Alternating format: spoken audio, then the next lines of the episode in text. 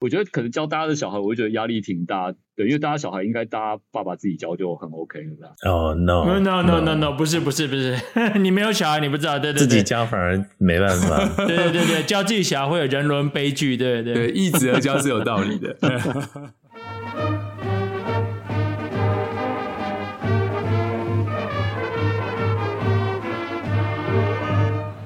欢迎回到建中乐器队第十一届的 Podcast。啊，今天很高兴请到李仁豪担任我们的嘉宾，那我们掌声欢迎他。哎，大家好，OK OK，建华、大为、金明，你们好。哎，我本来以为你开场本要说是补教天王李仁豪，没有，哦、没有没有没有，差差很多，对，OK，就是毕业之后，大概第一年先考到了成大，对，那时候化工，然后念了一年就重新考回来台大。然后在农推系，对，然后呃农推系农推所，然后再来就去当兵。当兵回来之后，大概就去补习班，先从打工开始，然后就接着呃老板就反正打打工大概半年之后，老板就问说，那有没有兴趣留在那边发展？那时候刚好学校那边也结束了，所以就就好啊，就试试看。因为教书本来算我的兴，就是有在考虑，从小有在考虑过的一个选项。对，然后就留下来。那后来到大概那是大概二零零五年开始，然后二零一一年反正有一些状况，所以我就从在从一家补习班从全职转成兼职，对，然后时间就变得比较自由一点，对，就不像之前全职的时候，哇，那个工作时间是还蛮长的，对，然后二零一一年到二零二零年。我就跑去考大学，对，然后现在在台大经济系念到大三，这样，对，大致上是这个状况。你刚刚转的好快，就是说你毕业完直接去补习班，是你以前在大学的时候就有去补习班当过老师吗？还是为什么会这么的，好像一副很顺的样子？哦，那时候就是我退伍大概二月份退伍，然后我其实那时候是研究所休学，先去当兵。对，所以我等于说退伍之后要回去把，就是继续念。然后那时候就是退伍之后，有一天就接到一个高中老师的电话，他就问我说：“哎，他们就是有呃有一家补习班，他们现在就缺那个就是辅导老师。那他知道我刚退伍，问我说有没有兴趣去做这件事，因为突然空一个职缺出来，然后就。”就在到处找人，那我们老师就想到我应该问问说，我看要不要？那我那时候因为当兵有薪水有收入嘛，虽然不多，那就是刚退伍也会觉得说好，其实即便去补习班打工薪水不多，那好像也还是有帮助，所以就觉得 OK，就就去接这个这个工作，所以是这个期这个关系跑到补习班去的，对。哦，OK OK，它它是一家什么样子的补习班啊？仁豪补习班，并没有。在永和那边，然后呃规规模算中小型吧，就是班级人数，当大概那时候还还没有少子化那么严重的时候，可能一个班大概四五十人会有，对，一个一届可能会有将近八九十个人，可是一次上课的班级大概五四五十人那样的一个规模，对，然后教国中生，然后再加小学高年级这样子。对，但我没有一去就上台了，哦、对，还是从、哦、先会从一些辅导或者是解题开始磨起。欸、我有一题一定要问：成大化工念一年就决定离开，欸、是因为你很讨厌化工，还是讨厌成大？因为因为徐继明也是化工的，对，我是觉得有点 personal，对。哦，其实呃。我还是讨厌徐继明的。啊，我的微积分、普物、普化好像当时都念得蛮惨的。可是下学期大一下那个职能均衡那门课，我反而念得还不错。就化工的本科的入门的那个，我反而念得还不错。所以我会觉得不知道哎、欸，就有点抓不到，说我到底适不适合继续念工程。对，而我自己是觉得。呃，相对于工程来讲，我应该会比较有兴趣的，还是跟人的、跟人比较有关系的的领域。对，对，所以我后来还是选择就是再考考看。OK，对，对化工没有成见啊，没有成见。对，我一直有个好奇，大家都觉得补习班老师就是赚很大，你没有你要你要那个证明或者澄清吗？好问题，好问题，对，这种好奇。嗯嗯嗯。呃，好了，其实补习班因为没有一个定价，其实没有说实在没有定价，就是你愿不愿意接受而已嘛。他说，其实不是每个人都像我赚那么大了，对不对？没有啊，哎、欸，就是呃，怎么讲？补习班的薪水大概对，就是一种是月薪的方式嘛，反正。一个月老板跟你谈多少钱，然后他大概跟你说你有多少个班、多少课要上这样子，嗯、或者是你除了授课之外还有多少工作。对，像一开始全职的话会接行、嗯、会兼行政、兼招生、兼什么事情的。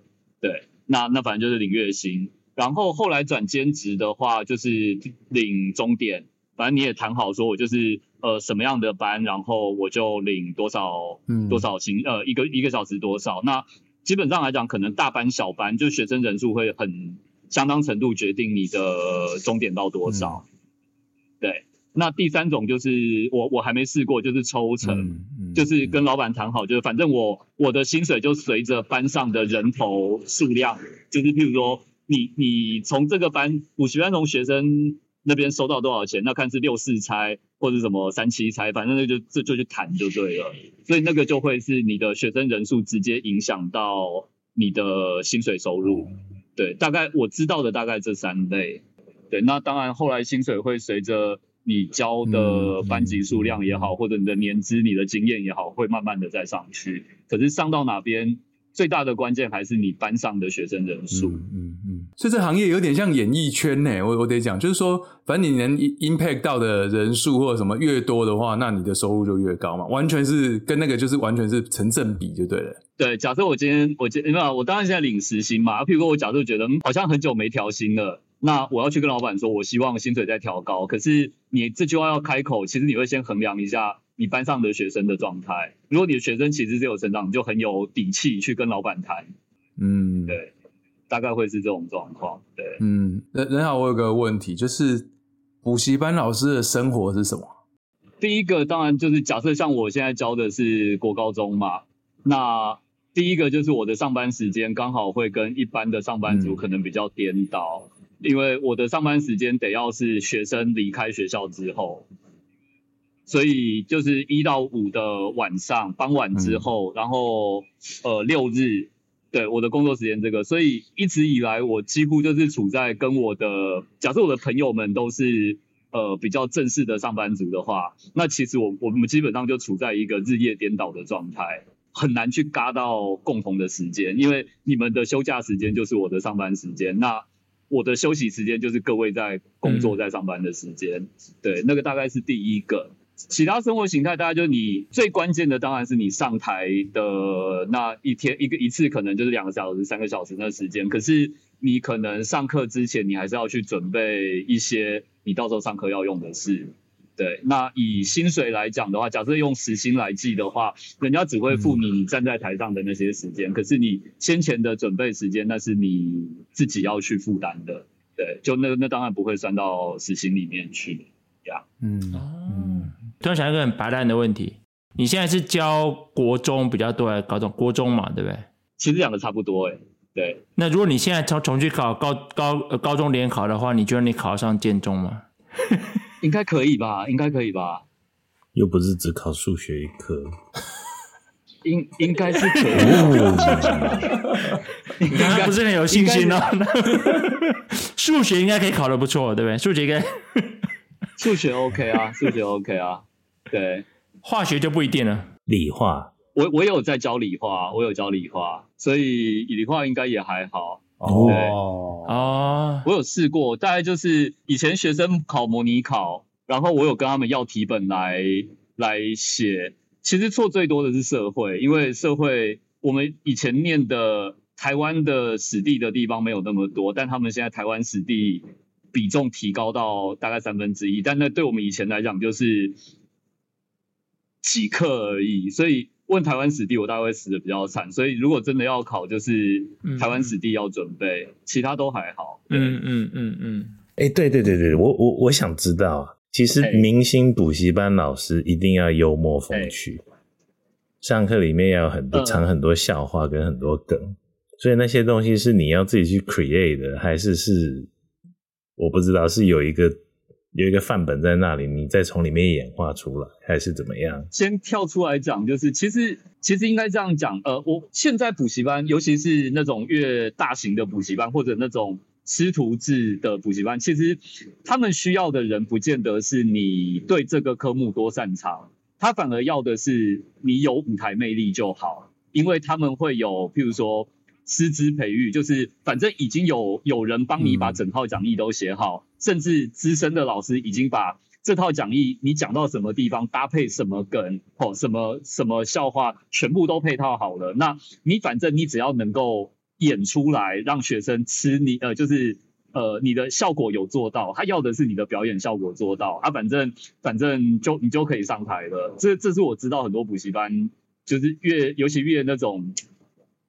越大型的或者越越红的，其实你会发现到他们都是用这套在不断的复制、不断的操作。那我自己的话，其实我当然是刚开始在上台之前，我有去跟一些课，就有些东西我觉得哦，你这样解释很很好用，我会学起来。那或者讲，那但是我觉得更大的部分会是你要怎么去拿捏那个在舞台上的如何去吸引学生那一块。那那这个我也要也也顺便带到一个话题，就是说你去二零二零你就去考考台大经济系，考考上台大经济系嘛，就是基本上你就又去上了大学，所以你有什么想法吗？会去做这件事情？就是二零一一年之后，我发现我的因为。呃，虽然白天时间就是，就算在我全职的时候，白天也是空着嘛。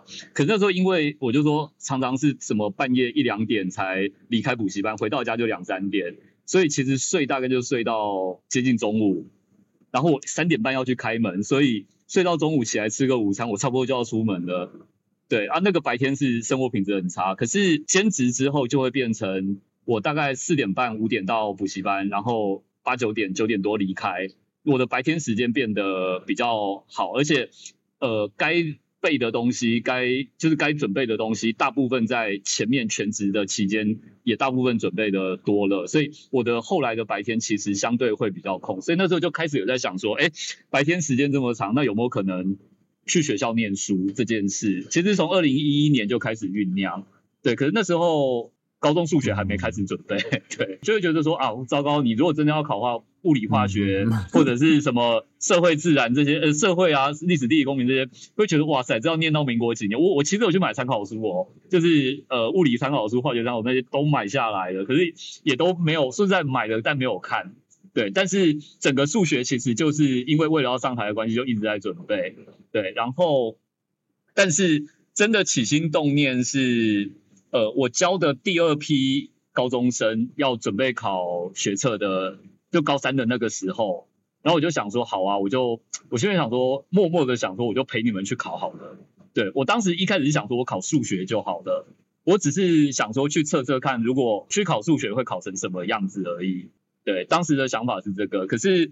呃，后来就想说，哎，可是如果只考数学，嗯、反正缴数学报名费嘛。但我在想说，哎，那有没有就是那时候就是一开始动念是考数学，但后来就连二零一一年那时候开始想回学校念书的这件事一起拉进来想，那我就开始在看说，那假设除了数学之外，我再多考几个科目的话，那有没有可能考到台大？因为目标还是在台北的学校，因为毕竟工作都在台北，我不可能跑去呃新竹啊，跑去台中什么的，因为。我傍晚就要回到补习班上课嘛，所以你了不起就是台湾呃台大、政大、师大这些这些或呃当时有考虑过台北教育大学或国北师之类的，反正也不知道自己会考怎样，然后我就开始在查，就后来看一看说台大只呃考数学就不考社会自然就可以录取的科系有三个，对，就财经、经济跟农经农业经济，对，然后他们都是数学再加国文再加英文。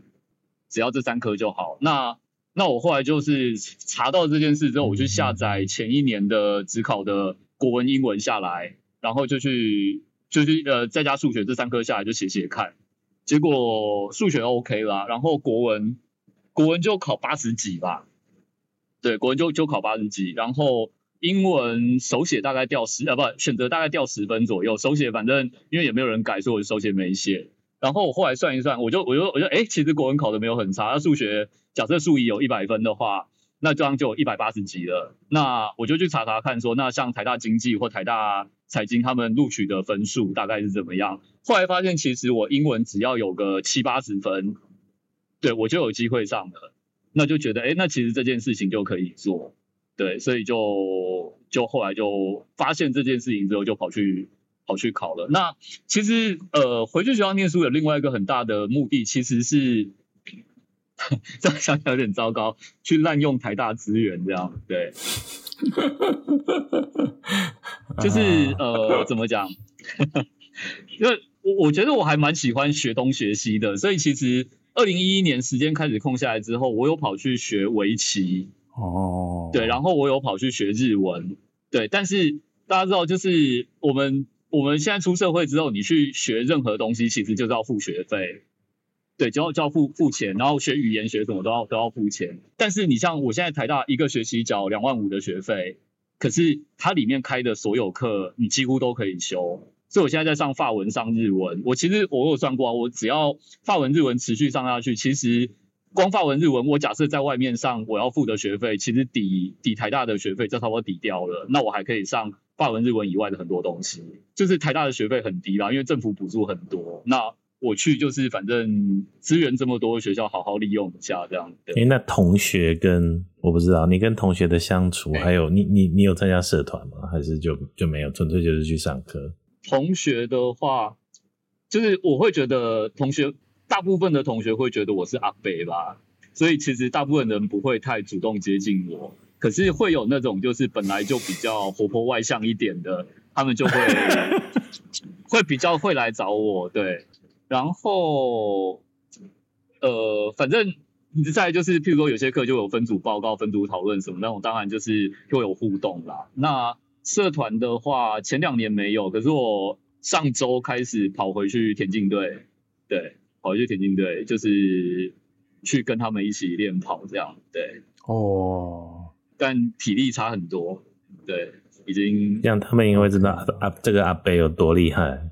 上礼拜一是第一次学习出的集合，对，然后那个两位教练还是我当时二十年二十几年前的教练，这样就没有换。对，然后我跟我跟在校生其实都，他们应该都比较不认识我，我也跟他们很不熟。然后那个教练还是叫我们，就是呃，包含那些新进来的都自我介绍。然后就说这是我，我就我就大家好，我是什么大三呃经济系大三李仁豪这样。然后说这是我第二次参加田径队，我说前一次大概就是一九九七年吧。那其实在座的几乎大部分在校生一九九七年是还没出生这样，对，对，就会变得很对。距离其实差蛮远的啦，对。你看，我要插题，你说刚刚有有时候会有些比较活泼的来找你，是男的还是女的？男生，男生不用担心。哦，陈建华，你对女大生很坚持欸。那个，等一下我们问一下你的兴趣，因为感觉你有在长跑啊。对啊，然后所以什么时候开始做这个这件事情啊？有没有什么经验可以跟我们跟我跟我们分享一下？其实我是在高一的时候发现我还还算能跑，高一高三的时候各有一次经验啦。对，高一的时候是那时候学校的操场准备要整修，我不知道你们还有没有印象。然后那次的学校运动会就是只办了三千公尺的比赛，对，然后。静明，我跟你是高一同学，你还记得吗？嗯。然后我我印象中那次就是，呃，体育股长反正就问说有没有人要报名，那我就说好，那我去跑跑看好了。对，然后那次其实我跑我跑我是最后一个进终点的，我是第九个，应该是第九个进终点的。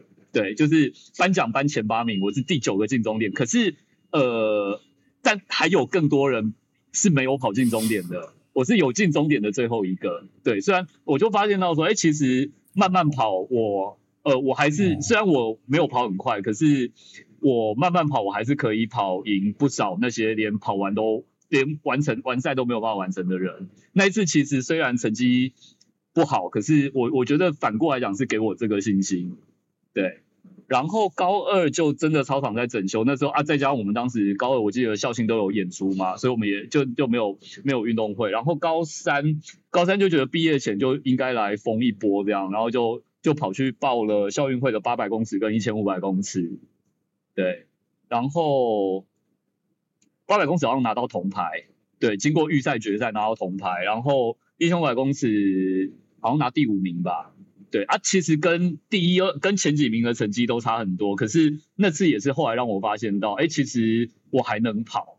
对，而且那时候八百公尺最好笑的就是，呃，还好我是在预赛蛮后面，不知道第七组还是第八组才才上去的，因为前几组在跑的时候，我在旁边热身，我就会发现说，哎，其实每次都是一鸣枪，大家就冲出去，然后我在旁边看就发现，哎，大家一开始都跑好快，可是到最后一圈的时候，大家跑在跑道上跑的人的速度比我在旁边用走的还慢，对，我就发现到说，哦，就原来原来是。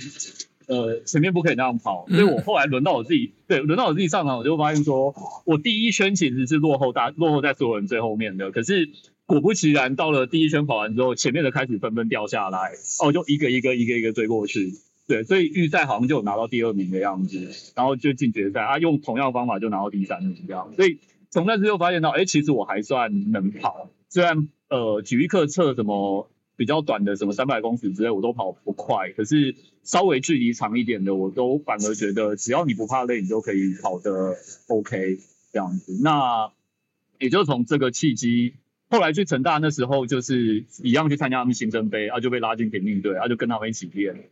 对，就大概从那个时候开始。那跑马拉松倒是在退伍之后，对，因为看到那些过去的队友们还在跑道上跑，可是。当兵之后体力其实就真的差很多，后来就想说，那不然就改来跑路跑。对，那一开始也是跌跌撞撞的，很惨，因为太小看马拉松了，就是没什么练就上去跑，就都成绩其实以现在角度来看都很惨。对，但后来开始稍微有一点计划在在练跑，就状况好很多。对，对，但我觉得。其实我呃给大家的建议会是说，哎，就我们这里在最后再讲，没有啦，就建议大家其实要运动啦，对，那不一定是跑步，对，其实我知道，譬如说像黄信豪、徐志贝都在骑脚踏车之类，然后跑步的好像卓一鸣有在跑嘛，然后焦明有在跑嘛，我记得，然后林崇轩在美国我记得也有在跑，对，对我觉得啊、甚至吴宣仪好像也是跑步、游泳还是什么，他他其实做做的更多，对我会觉得。建议大家不管怎么样，其实就是运动啊，对，选一个你喜欢的运动，对啊，徐俊宇在打排球这样，就我觉得运动还蛮蛮蛮重要的，对。你在看我们三个样子在，在在劝我们的意思，还是没有啊？所有人啊，我真的觉得所有人其实都还蛮建议大家多多动一动，对。哦，这样。对。Yeah. 你你你马拉松的 best record 是多少？BP 是多少？全马三小时三十二，目前啊。对，然后目标希望未来可以跑到三小时以内，还在练。对，哇哦，我不会跑哎、欸，但我听了就觉得好好好厉害、啊。我没有跑过，我不知道我不知道这个时间是厉害不厉害。对不起，我真的不知道。我很厉害，很厉害。我跑过几次半马，大概都是在两两个半小时到三个小时，呃、最差大概三个小时。体力比较好的时候有到两个半小时左右。半马哦，一半而已哦。所以我我不可能，我人生最长持续跑过就六千公尺而已，再再下来我就死掉了。人人好的那个整个 style 就是跑步人的样子，对啊，对啊，大家如果长跑者的样子，真的对。没有，现在肚子肚子有跑出来了，对，好，要赶快把它消下去，不用在我们面前谈肚子了。你除了跑步之外，你还要做什么运动？回学校念书之前都是跑步啦，那。回学校之后，体育课就会趁机玩一些比较少玩到，因为我我就说工作工作上面跟大家比较相反，所以其实跑步会是一个最容易一个人完成的事情。对，因为你要跟人家约打球，什么都有点困难。那现在体育课，嗯、我上了棒球，有一学期上棒球，然后一学期上柔道，然后这个学期在学标准舞。对，标准舞。陈建华眼睛突然张开了，对对，没有，对，因为用标准舞一个女大生跳舞嘛，所以你眼睛张开了，没错。然后我们讲回高中啊，你觉得高中有没有什么事情是印象很深刻、很好笑也可以？这个都很很 open。其实大概，譬如说我刚刚讲说我高三跑去参加校运会，你们会知道吗？应该你们大概也不太清楚吧？对我跑步的事情也好，或者是哦，好了，吴志勋刚，我没有，我不知道，因为不知道，因为对，因为录影的呃，就我们这一集之前，好像你们 release 出来最近的一集是吴志勋的，所以我有听到，然后他在讲说我高三都在跑步，其实没有，我高三只跑了一天，对我那时候只跑了一天，但那一天应该应该可能吴志勋有有知道，我当时我当时曾经有一个没有。我当时曾经有一个很疯狂的想法，对，就是我我印象很深刻，三月一号开始，对，三月一号是等于是联考前的第一百二十二天，呀、然后然后我就想说，好，我我为了让我自己念书更有体力，所以我就觉得，我就当时当下在三月一号开始会决定说，好，我现在开始到联考前一天，我譬如说，反正黑板上会写倒数嘛，那我就在那个倒数的日子后面加两个零。那就是我当天要跑的距离，所以第一第一天三月一号我就跑了一万两千两百公尺，也就是建中操场要跑四十圈多，oh. 对，四十圈多，对对，就我我呃，然后跑操场最大的最大的一个痛苦就是呃，你会随时想要停下来，对，因为你你只要随时随时觉得我、哦、不要再跑了，你就很方便，因为。教室就在旁边，你就可以回来。那像我现在练跑，我大部分是跑和平公园，所以我就是跑，呃，就是跑和平自行车道。所以，呃，假设我要跑，我当天假设我要跑十二公里，我就是跑出去六公里，再回程六公里嘛。那这种你就很难放弃啊，因为你跑了六公里出去，你后六公里你要放弃，你要怎么放弃？你还是要回来嘛。那跑回来会比你走回来来的快，所以你还是会会跑回来。可是你跑绕操场跑，你就会随时都有机会，就是你的教室就一直在那边。就是诱惑你放弃吧，放弃吧，这样。对，我那时候十二公里，我跑了六公里多，过半的时候我就已经呃，就是还没到一半，五公里多我就已经觉得我受不了，我就好想好想停下来。对，但是就就想说再坚持一下，跟再坚持一下看看。但是过了一半到六千一百公尺之后，我就发现我跑完一半了，那心态就会变成是，哎，我剩下来的距离就比刚刚跑过的距离更短了。对。然后，当你过了一半，过了三分之二，你这个就觉得说，那我放弃也太可惜了吧？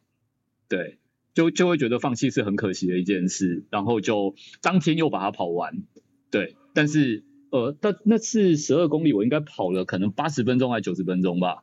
对。嗯。那我后来，我当天跑完第一个就是腿已经。呃，就是那时候根本没在练跑，所以其实突然那么长的跑量，其实腿是很不舒服的。嗯，对，那我就知道我隔天不可能跑。那第二个是发现说，我原本是希望借由这个让我可以念书念得更好，可是他一天就要占掉我九十分钟，我根本没时间念书。对，所以我第二天之后，对，我原本我原本想说就是一个如意算盘，就是反正我每天减一百公尺，所以。减下来的距离就是给我念书多又多增加了一些时间念书，这样就是很很理想的一个一个一个计划。可是这只进行一天，对，就只进行一天。可是吴志军可能知道我那一天跑，我在猜啦，他可能知道那一天跑，可是他他可能没有意识到我只有跑那一天，我后来就都都没有再跑。对，我以前也有跑过操场，就之前想要练习。跑半马的时候，除了很容易放弃之外，还有另外一个很严重的问题是，我会忘记跑到第几圈。你不会有这个问题吗？我觉得这个很严重诶。就是我的跑速算蛮稳定的，所以我记得中间中途曾经推算过说，就是就停，就是呃有在看我现在，譬如说这圈跑完我的总时间是多少，那我也测一圈看看我一圈跑几秒，相除发现跟我目前手上在算的圈数是一样的，那我就就觉得 OK 了。对，就是就是会用一些方法去验证它了啊！当然现在有 GPS 表，就一切交给 GPS 表了，对，就没有什么问题呀。哎、欸，其实讲到跑步，我就因为我这个人是非常不喜欢跑步的，我不像你们这么的有热情。但是我后来我发现还是跟个性有关系，就是我如果要跑久一点，我要跑那种操场或跑一个一个闭环的地方，一直跑一直跑，很短的一直跑。因为这样我就会有有成就感，就是说，哦，一圈了，两圈了，三圈了，四圈了。对，我最喜欢跑那种，像就呃，伦敦很多公园嘛，然后我跑一圈一公里、两公里这样我可以跑。但如果你要我跑一趟什么六公里，我我就你就觉得没没人生没有希望的感觉，就是你没有任何 achievement，就是我没办法像人家这样，我们我们住家很多人在就在社区这样，就是马路跑嘛。那对我来说就很难，因为你我跑了一半就觉得没有成就感，就就算。但是我可以在公园一直跑，一直跑。因为公园妹比较多，可以提供你们一些方法，对啊，去去建立运动习惯啊，对啊。我觉得这件事情其实不难啦。第一件事情是你不要让这件事情成为一个不开心的事，我觉得这件事情很重要啊。所以我也曾经帮朋友拟过一个就是。养成运动习惯的计划，他是一个完全没有运动的人，那我就说很简单，你一个礼拜挑三天，我通常建议是一三五或二四六，对，因为你还有一个礼拜天可以来补。假设你前面真的有事情耽误到的话，那我我说，假设你的目标就是建立一个运动习惯的话，那很简单，你今天呃，你今天就是呃，当然这件事情要很有意识的去做，就是好，我现在我准备要运动了。我要告诉我自己，我现在就准备要用，哪怕你只是从你的办公桌站起来，走到厕所或茶水间，哦，你说我要把这段当做我的运动，我都觉得 OK 哦，对，但是你必须要你的心态是，我现在，我现在不是平常的离开座位去茶水间，我现在是以一个运动的心态从。位置到茶水间，那你不用跑，都不用，你就是你要抱着一个运动的心态，然后我在感觉我的身体，我在我在认知我现在在运动，然后就选到别人，那你就把它记录下来，你花个几秒钟或者几分钟的时间都没关系，只要你可以任意的决定开始跟结束都没关系。那一个礼拜就是三次，对，但一定需要你就是认知到你在那个，假设你就在去茶水间的路上，那。呃，你的同事把你拦住了，跟你聊天，那很抱歉，那你的运动打断了，或者你必须要很认真跟他讲说，对不起，我现在运动，你等我运动完，或者就是在你准备要跟他开口讲话的时候，你就要停止你的计时，对，你的运动结束了，对，你必须要很有意识的做这件事。然后，呃，第一周你会有三次嘛，那三次时间长短随便你，OK。那第二周你要做的事情就是，你第二周的这三次的时间，请你务必都超过。第一周你的时间最短的那一次，假设你第一周最短的运动时间是三分钟，那我请你第二周那三次无论如何，就算你到了两两分五十秒，你觉得我好累哦，虽然理论上不可能啊，你觉得我好累，我好想放弃，可是麻烦你坚持到三分钟之后，对，因为那是你上周跑的时间最呃运动时间最短的一趟，你理论上应该是可以做得到的。对，那你就是光是这样子慢慢的往前推，你第二周你就会又有三次时间嘛，那一样的你会有一个最短的时间在你的第三周，请你超越第二周的最短时间呀，你就是一直给自己这种很小很小的目标，那这件事情只要累积到你可以对你来说，呃，连续运动三十分钟是。毫无障碍的，就是你觉得啊，我今天我已经不再像前面几周说，啊，我现在要去运动，我到底要运动多久？那十分钟会不会很累或干嘛？你只要能够做到一个礼拜三次，每次都可以维持到三十分钟，哪怕你只是走路都没有关系，你自觉你在运动都好，对，你一个礼拜就会建立起呃三次至少三十分钟的运动习惯。那你有了这运动习惯之后，你要在不管去往。任何运动发展，或者是你要去跑步，你要做任何事，其实你的基本体能就已经会开始有一个底存在了。对啊，那个运动习惯也被建立起来了。我的建议会是这个样子，对，给自己很多微小的目标去去坚持去突破这件事情，会比建华刚刚讲说，哎，我我要呃小的一圈两圈可以，可是一次要跑六公里八公里很难。是啊，因为。呃，对大家来讲，平常没有那个习惯的人，你听到六公里你就觉得好恐怖。那我们干嘛要去做？这这明明是一件好事，我为什么要去做一件让我自己觉得很恐怖的事？所以一开始不要让自己觉得是一件恐怖的事，反而都让自己是去挑战自己做得到，或者是呃，我可能还没有做到过，可是这个离我过去做到的事情没有很远，我只要稍微再坚持一点，我就做得到的事。我觉得从这里出发去。去尝试应该就 OK 了。哇，好心灵鸡汤哦，好像每一个每一个像我这种运动废物都有希望的感觉。你你你没有，可是可是跑步废物。等一下，等一下，你们讲别人。等一下，等一下，要给我，我要到时候剪很难剪，我现在一定要讲。照惯例，呃，任豪要给我们一个 take away。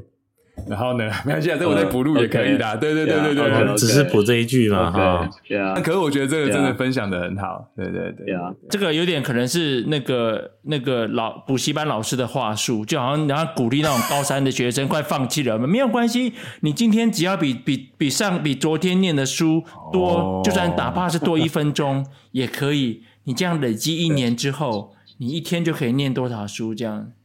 对，考上大学就是就是没有就是有希望的事情。对，对，好糟好糟，没有真的有效啊！对对对。哎，那如果如果你你看未来呢？就未来你有什么新的梦想？尤其譬如说你经济系毕业之后，你有有没有什么不同的想法可能性？未来的目标的话，以近期来讲啊，因为太远的也想不到。近期的话，运动方面就会希望五年、十年，最多十年内，可能马拉松上面能够达到一个自己想要的水准吧。对，那大概以时间来讲，就希望能练到三小时内。那以具体的目标，大概就是去参加波士顿马拉松。对，对，那大概是一个很明确的，因为、嗯、呃。兴趣很多，可是这一件事情很需要体力，所以这件事情得要优先做。参加波士顿跟两个小时是是两两个独立的事情。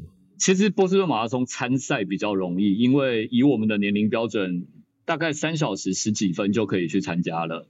对，但是还是会期待自己有机会跑到二开头的成绩。对哦，所以所以参加那种马拉松是有要求，你最低的那种你的 official 的 record 是要到什么地方就对了，你才有资格参加。嗯，波士顿马拉松比较特别，那是几乎所有马拉松选手的梦想的殿堂，就是只有世界的六大马拉松里面，只有波士顿马拉松是你要有成绩资格你才能去，其他都是你就有你付钱就好了。但波士顿马拉松，你就算再有钱，哎、呃，有啦。它还是有 charity 的名额，就是那种慈善名额，就是要你捐钱的。可是大家去跑波士顿的目标就是我达到他的 qualify，然后凭着那个成绩去跑。嗯嗯嗯嗯，对。然后另外的话，经济系经济系我是有想要念研究所，然后我自己也因为教书的关系，对教育是这一块是有兴趣的，所以我是现在在修课上面有在准备。呃，一些教育方面的课程，因为我会想要用经济学的角度去去探讨台湾的教育制度这件事情，然后试着去找一些改变的方法呀。Yeah, 大概这个会是回学校念书学术上面的一些想法吧。对，因为自己毕竟补习班也打滚了十几年，对，我会觉得看到很多教育上面的问题，我会觉得其实应该会有一些方法可以解决。对。嗯，所以比较近期的具体目标大概是两个。你讲的是怎么哪一个层次的教育啊？高等教育呢？呃、还是没有啊？就是从就是从小从小学开始就就就开始在算啦、啊，对啊。好，我们可以聊一下这个，嗯、就是你们不觉得台湾的教育制度是大有问题的吗？我我我个人觉得，好，以大家最普遍，其实。我们去外面问人家，就是呃，就大部分人听到我说我在教数学，大部分人的想法就是哇，你好厉害哦。然后我听到通常接下来下一句话就是我数学很差，你们不觉得讲这句话的人很多吗？嗯，为什么台湾的数学教育一直一直让很多人的数学都很差？为什么？我想过这个问题耶，因为台湾的教育制度是要求太高，嗯，不是？我觉得是整个进度。整个进度被绑起来了，什么意思？譬如说，我们相信每个人在学习上面速度都有快慢嘛。可是假设今天我在这个单元我开始听不懂了，嗯、可是没有时间让我把这个单元学好，我们就进到下一个单元了，我们就进到下一个单元啦。嗯、所以，可是下一个单元可能会用到前一个或前几个单元曾经学过的事情，但是这些只要中途开始脱队的人，嗯、他是没有时间补起来的。对，我哥哥的小孩，其中一个其实数学很糟糕，那他现在念到国中了，国三了，然后我就很好奇，我其实很常好奇的是说，你当你因为他没有在补数学，所以我就很好奇，我们先姑且不管说去补习班的，呃，在补强的人，其实补习班我自己待待补习班，我也知道补习班能做的事情也很有限，可是我好奇的是，假设这个学生完全不补习，学校到底如何？如何去处理这些学习落后的人？我发现那个做的事情，不知道是因为他们老师的关系，还是这个制度真的就做不到。那做的事情几乎就是零。对，所以你只要一旦开始落后，嗯嗯，你就那个问题就只会滚雪球越滚越大。对，那我我会觉得，我提供一个或许可以考虑的方法是这个。为什么？为什么？呃，因为我我我我也发现一件事情，就是说，其实你说小学曾经可能很困扰大家的四则运算。对任何小学生来讲，可能好有我我们可能都能料到可能我觉得还好。可是对有些人就是四则运算觉得很复杂或干嘛的。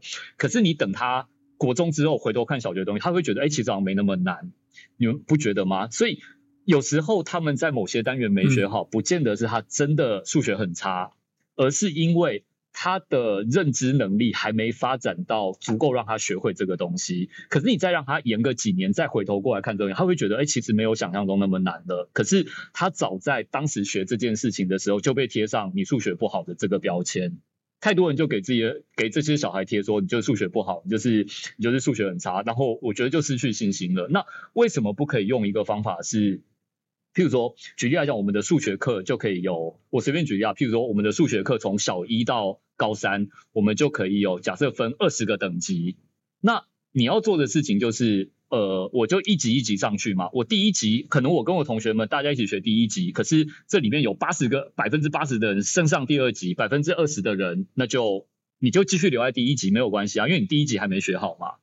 对，你就继续留着，然后你的其他科目，所有科目都可以用类似的方法。对啊，等你的这个这一个基础好了，你再升上一级，再升上一级，那你每一级你都踩稳了，你就一直上去。其实数学没有很难啊，但现在的状况就是，所有人第一级，我不管你第一级学好没有，反正我们课程的进度就是要进第二级了。那第一级你没学好，管你去死。所以就有一些人就在这个升级的过程中，就一直一一个一个一直被淘汰掉，然后就觉得对数学失去信心。但事实上没有真的那么难啊。那我觉得，就像我自己会觉得，我国中、国小、国中数学都还不差，嗯、上高中我就我就也成为那一个我落队的那一个人了。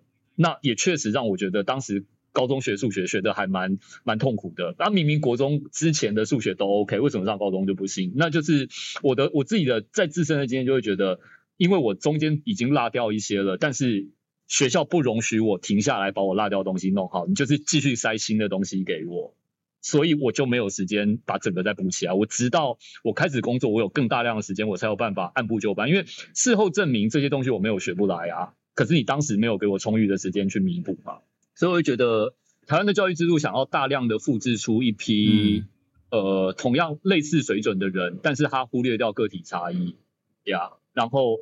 造成就是好有少数的精英、嗯、念建中、念台大熬出来了，但是多数的人在数学上面就被放弃掉了。然后大家的普遍反应就是我数学很差，但我自己的感觉是这些人根本不是数学差，是被被搞坏的，对啊。那我觉得这件事情可以从制度上面下手。嗯、我刚刚举的那个例子说，就很像你在玩游戏嘛。现在的呃玩 RPG，你就是有很多技能可以点。大家其实明明应该按照自己的兴趣去点就好了，可是他就是规定你来所有人所有科目技能 Level One 你都点完，大家一起点 Level Two，就一起点 Level 三。可是我经验值不够，我点不上去怎么办？那你就去死吧。对，我觉得这很怪啊。嗯嗯，所以现在教育制度其实是一种现实淘汰赛。嗯，那而且、嗯、而且你一旦被淘汰了之后，就没有所谓的败不复活，你就 on your own，除非去找李天豪老师补习，就让你败不复活。不，开玩笑可以开玩笑，因为我我听过、嗯、我听过类似的说法。我一个、啊、我一个社团同学，大学同学，他是台大政治系毕业，可是他现在当家，他不在补习班，他在当家教，他就是很多很多呃认当家教这样，然后他是教数学跟理化。那一开始我们听到就是说，怎么可能 政治系你教数学跟理化就完全都不懂嘛？但是我听过他讲的这个这个问题就，就就很很类似你讲的这种东西。然后他觉得其实他后来回头看他当初的学习就完全不一样了。然后你想通之后，其实他反而用这样的一个想法去帮助很多他的学生。对啊，我我也蛮同意，就是其实台湾的那个数理的部分的进度其实很夸张，就是说。像我女儿读的那个学校比较算是国际学校体系嘛，然后他们就是他们在学的东西，然后那个老师就说：“哦，我以前在英国，哦，这是十一年级才教的，我女儿现在八年级。”然后我就想说：“OK，对。”那我觉得我女儿学就有点辛苦，就是像像你说，因为她没有那么，她没有像我们这些在国中的时候那么就对数学这种掌握度很高的。那对，那你说她真的不聪明啊？不是啊，就是被填压嘛。其实这个。这种的填鸭就是真的是配要求，就像你鸭子一样，就一直填你填你填你，啊你被噎死啊，就是然后我就填下一只，总觉得是一个，我总觉得就是一个 low cost，然后就是一个一个管理用管理当手段，就像台湾没有跑班一样，就是说用管理手段为最先优先，没错，对，而且不管个体差异的这种教学方法。哎，可以借我工商一下吗？可以啊，可以啊，没有，因为就是刚刚跟大家聊到补习班嘛，其实呃，我最开始带大家补习班在就是。今年上半年因为疫情的关系，它就结束了。所以我现在其实也是，就是有另外一家补习班以及家教的工作一直在，就是同学们，就是如果大家知道周边有人需要找家教的话，欢迎找我这样子。对，其实现在会、oh. 会有对会有 case 上面的的需求这样子。你 cover 的年纪是？国中、高中吧，数学为主吧，理化，国中理化 OK，高中高中物理化学可能还不行，对，没有准备。我觉得可能教大家的小孩，我会觉得压力挺大，可能就是大家的亲朋好友吧，对。对，因为大家小孩应该大家爸爸自己教就很 OK 了。哦、oh,，no no no no no no no 不是不是不是 自己教小孩你不知道，没办法，对对对，对，那个 that that doesn't work。对对对对，教技巧会有人伦悲剧，对对对，一子而教是有道理的。对，好，然后时间差不多，通常会有一个 ending，但因为你已经先讲完了，欸、我们会想办法把它剪出来的。哎、嗯、，OK，不是。Take away 是 ending，让我们谢谢。Oh, ending, 你要有你要有那一段才能，不然你到时候你很难剪，比较好剪辑哦。大家配合一下，大家配合一下，对对。